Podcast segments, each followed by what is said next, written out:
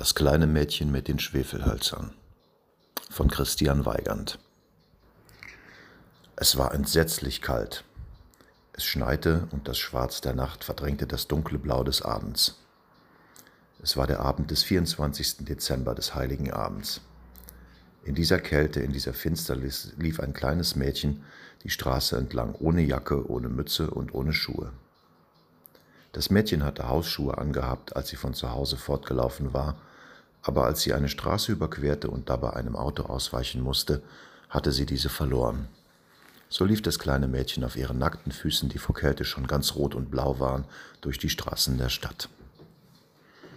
In ihrer Hosentasche hatte sie ein Päckchen Streichhölzer, die sie aus dem Haus, in dem sie bisher gewohnt hatte, mitgenommen hatte. Eine Taschenlampe hatte sie nicht finden können. Hungrig und ganz starr vor Kälte schleppte sich das Mädchen immer weiter durch die Nacht. Ein paar der Schneeflocken, die vom Himmel fielen, verfingen sich in ihren langen blonden Haaren. Die Feuchtigkeit des geschmolzenen Schnees kroch ihr unter die dünnen Kleider. Aus den Fenstern der Häuser strahlte der Lichterglanz der Weihnachtsbäume. In den Straßen verbreitete sich der Duft von Gänsebraten und Zimtgebäck. Es war ja Heiligabend. Die wenigen Menschen, die noch auf der Straße unterwegs waren, kümmerten sich darum, schnell in ihr warmes, behagliches Zuhause zu kommen. Niemand beachtete das frierende Mädchen mit den kalten Füßen. Als das Mädchen ihre kleinen Füße kaum noch spüren konnte, kauerte sie sich an eine Wand in einem kleinen Hof zwischen zwei Häusern. Ihre Beine schlug sie übereinander und zog sie fest zu sich heran. Aber das half kaum gegen die Kälte. Trotzdem traute sich das Mädchen nicht nach Hause zu gehen, denn dort wurde ihr immer wieder schrecklich wehgetan und ihre Eltern vermochten es nicht, auf sie aufzupassen und sich gut um sie zu kümmern. Sie sehnte sich nach ihren liebsten Menschen, aber diese lebten schon lange nicht mehr. Seit mehr als einem Jahr war sie nun alleine mit denen, die keine Liebe für sie übrig hatten. Ach, wie gut würde jetzt ein Streichhölzchen tun, dachte das Mädchen. Wenn ich es anzünden und mir daran die Finger wärmen würde, so zog sie eins davon aus der Schachtel und entzündete es. Ritsch!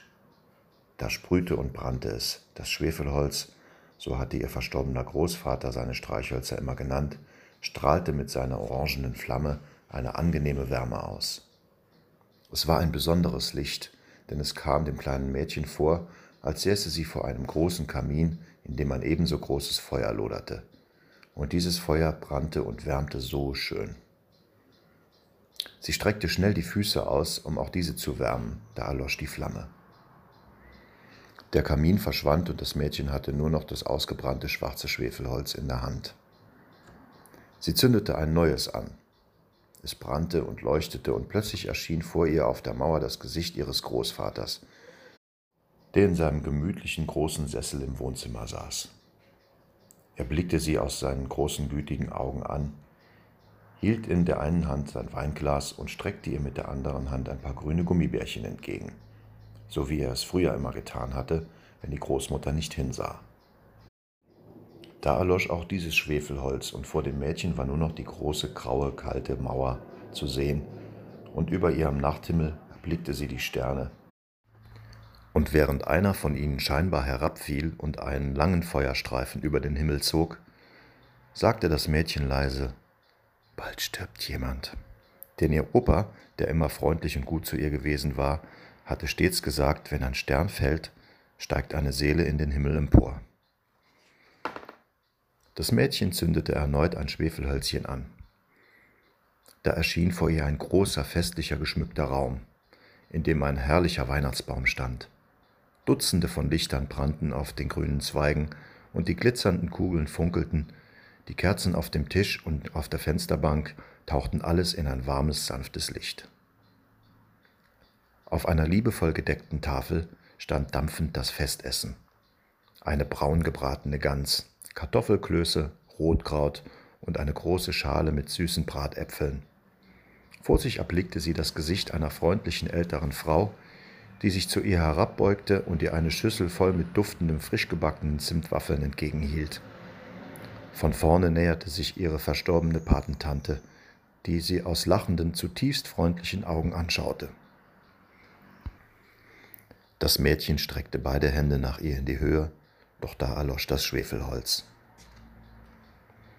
Wieder zündete das Mädchen Schwefelhölzer an, dieses Mal so viele, wie sie auf einmal in ihrer Hand halten konnte. Die brennenden Hölzchen warfen einen weiten Lichtschein ringsumher und verdrängten erneut das Schwarz und die Kälte der Weihnachtsnacht.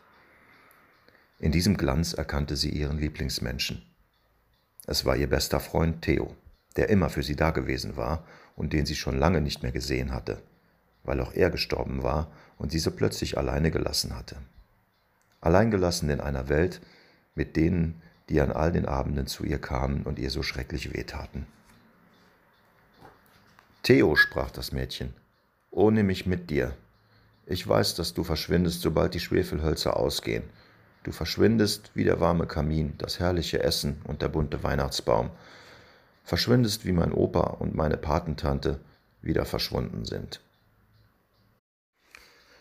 Schnell strich sie auch den ganzen Rest der Schwefelhölzer an, die sich noch im Schächelchen befanden denn sie wollte ihren Freund weiter bei sich behalten, und die Schwefelhölzer brannten und verbreiteten einen wundervollen Glanz, schöner als die Sonne am helllichten Tag. Ihr Freund blieb bei ihr und nahm sie auf seinen Arm, und sie schwebten im Glanz und in Freude hoch empor. Kälte, Hunger und Angst wichen von dem Mädchen, und sie war im Himmel. In dem Hof zwischen den beiden Häusern saß am kalten Morgen ein kleines Mädchen mit roten Wangen und einem zarten Lächeln auf den Lippen. Sie war tot, erfroren am heiligen Abend. Der Morgen des ersten Weihnachtsfeiertages ging über dem leblosen Körper auf, in dessen Händen sich noch die abgebrannten Schwefelhölzer befanden. Sie hat sich wärmen wollen, sagten die Menschen, die sie so fanden. Niemand wusste, was sie Schönes gesehen hatte und dass sie als Engel wie ihr Opa, ihre Patentante und ihr bester Freund in den Himmel emporgegangen war.